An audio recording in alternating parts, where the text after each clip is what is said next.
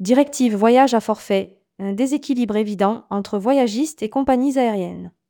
L'ECTA dresse un bilan mitigé de la proposition de révision. Les propositions validées par la Commission européenne, le 29 novembre dernier, qui portent notamment sur une révision de la directive des voyages à forfait, mais aussi des droits des passagers, a reçu un accueil mitigé de la part de l'ECTA. Le syndicat européen des agences de voyage dénonce notamment un déséquilibre évident entre les organisateurs de forfaits et les compagnies aériennes lorsqu'il s'agit de protéger les acomptes des consommateurs. Rédigé par Anaïs Borios le vendredi 1er décembre 2023.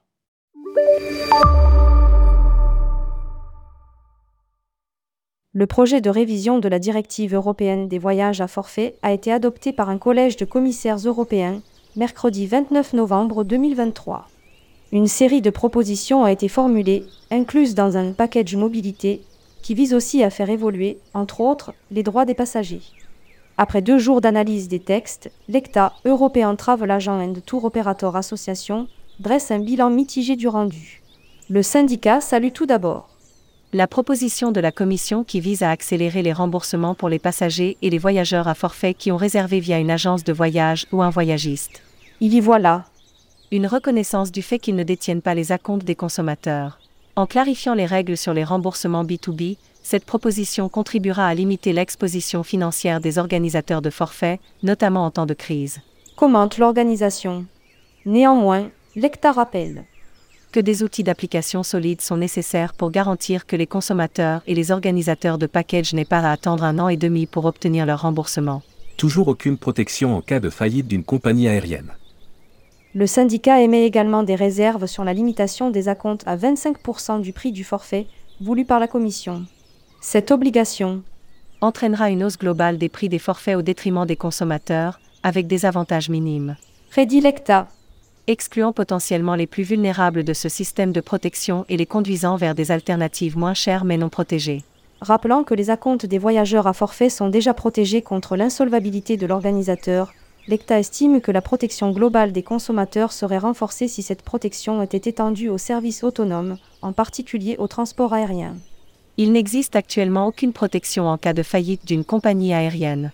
En doublant la charge pesant sur les intermédiaires qui ne détiennent pas de prépaiement des consommateurs, sans proposer de limiter l'exposition financière des voyageurs lors de la réservation de services autonomes, la Commission contribuera au déclin des forfaits.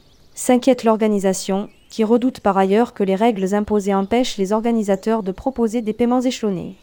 Pour l'ECTA, il est nécessaire d'élargir la portée des règles sur les voyages à forfait pour qu'elles bénéficient à un segment plus large de citoyens de l'UE. Les leçons de la pandémie pas pleinement intégrées dans la proposition. Si le projet de révision de la directive des voyages à forfait découle en partie des failles rendues visibles durant la pandémie de Covid-19, l'ECTA affiche sa déception quant au fait que les leçons de la pandémie n'ont pas été pleinement intégrées dans la proposition. Car si le texte prévoit de nouvelles mesures sur les avoirs, cela ne suffira pas à faire face à une autre crise de remboursement, telle qu'une pandémie ou à un autre événement à grande échelle conduisant à une crise des liquidités. L'ECTA recommande vivement l'inclusion d'un système de remboursement basé sur des aides d'État, prêt à être déployé rapidement face aux restrictions de voyage mondial ou à des risques très lointains à l'avenir. Malheureusement, à la lecture des propositions sur les droits des passagers et sur les voyages à forfait, il existe un déséquilibre évident entre les organisateurs de forfaits et les compagnies aériennes lorsqu'il s'agit de protéger les acomptes des consommateurs. Souligne Eric Drezin, le secrétaire général de l'ECTA. Le secteur des voyages à forfait doit assumer la responsabilité de la crise provoquée par la pandémie, tandis que les fournisseurs ont imputé la crise des liquidités aux intermédiaires.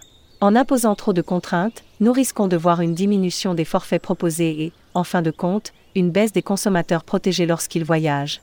Pour rappel, la validation de ce package mobilité par la Commission européenne n'est qu'une première étape, un point de départ des négociations entre la Commission européenne, le Parlement européen et le Conseil des ministres. Entre les élections au Parlement européen en juin 2024 et l'installation ultérieure d'une nouvelle Commission européenne à l'automne 2024, on peut s'attendre à ce qu'il faille encore au moins un an pour que les partis parviennent à une position commune. La mise en œuvre effective dans les États membres avec une transposition de la directive dans la législation nationale, prendra encore plus de temps